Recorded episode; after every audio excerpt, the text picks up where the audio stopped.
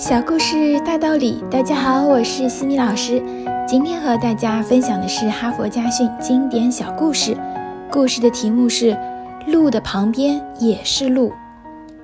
一九五六年，松下电器与日本生产电器精品的大阪制造厂合资，设立了大阪电器精品公司，制造电风扇。当时，松下幸之助委任松下电器公司的西田千秋为总经理，自己任顾问。这家公司的前身是专做电风扇的，后来开发了民用排风扇。但即便如此，产品还是显得很单一。西田千秋准备开发新的产品，试着探寻松下的意见。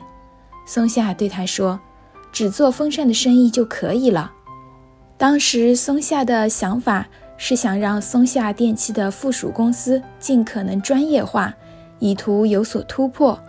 可是松下精工的电风扇制造已经做得相当卓越，颇有余力开发新的领域。尽管如此，西田得到的仍是松下否定的回答。然而西田并未因松下这样的回答而灰心丧气。他的思维极其灵活与机敏，他紧盯住松下，问道：“只要是与风有关的，任何事情都可以做吗？”松下并未因此细想此话的真正意思，但西田所问的与自己的指示很吻合，所以回答：“当然可以啦。”四五年之后，松下又到这家工厂视察，看到厂里正在生产暖风机，便问西田：“这是电风扇吗？”西田说：“不是，但它和风扇有关。电风扇是冷风，这个是暖风。你说过要我们做风的生意，这难道不是吗？”后来，西田千秋一手操办的松下精工的风家族已经是非常丰富了。除了电风扇、排风扇、暖风机、鼓风机之外，还有果园和茶圃的防霜用换气扇。培养香菇用的调温换气扇，家庭养殖业的棚舍换气调温系统。西田千秋只做风的生意，就为松下公司创造了一个又一个的辉煌。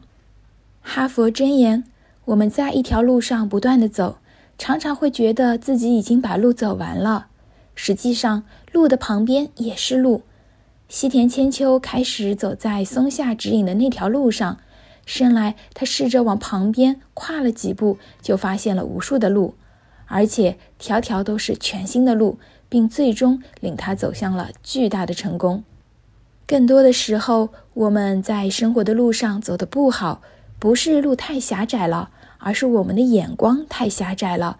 所以，最终堵死我们的不是路，而是我们自己。